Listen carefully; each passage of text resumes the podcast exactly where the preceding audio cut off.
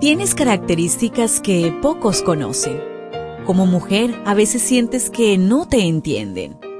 Felizmente existe la devoción matutina para damas. Porque no hay nada oculto para aquel que te creó. Bienvenida.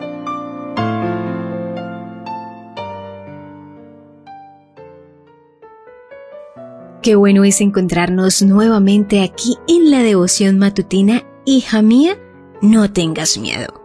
Hoy trae por título Herencia de abuelos. Génesis 31:53. Que el Dios de Abraham y el Dios de Nahor sea nuestro juez. Entonces Jacob juró por el Dios a quien temía su padre Isaac. Labán no actuó con Jacob con la rudeza acostumbrada, tal vez por el sueño de la noche anterior o porque temía que Isaac se uniera a su hermano Esaú y regresará para vengarse. Tal como le sucedió a Isaac, su padre, el enemigo solicitó un pacto de paz.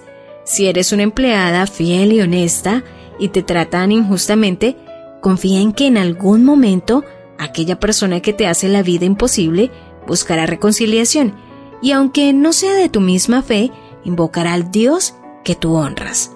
Prepárate para erigir monumentos de reconciliación. Estos dos hombres mencionan a ambos abuelos en el momento de hacer las paces. Nacor era el abuelo de Labán y Abraham era el abuelo de Jacob, y los dos abuelos eran hermanos entre sí, es decir, sus ancestros temían al mismo Dios. Cuán importante es dejar como legado un modelo de resolución de conflictos. Labán, aunque no era practicante de la fe de su abuelo Nacor, recuerda invocar como testigo al mismo Dios. La fe de los abuelos es la mejor herencia para postreras generaciones. Era común en aquella cultura tener una tercera persona que sirviera de testigo del pacto a realizarse y erigir un monumento visible como recordativo. Por eso ambos invocaron a Dios como testigo de que guardarían la palabra comprometida en aquel convenio.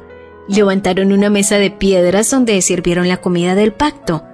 Dieron dos nombres al monumento, Jacob lo llamó Mispa, que significa atalaya, y Labán lo llamó Hegar Sauduta.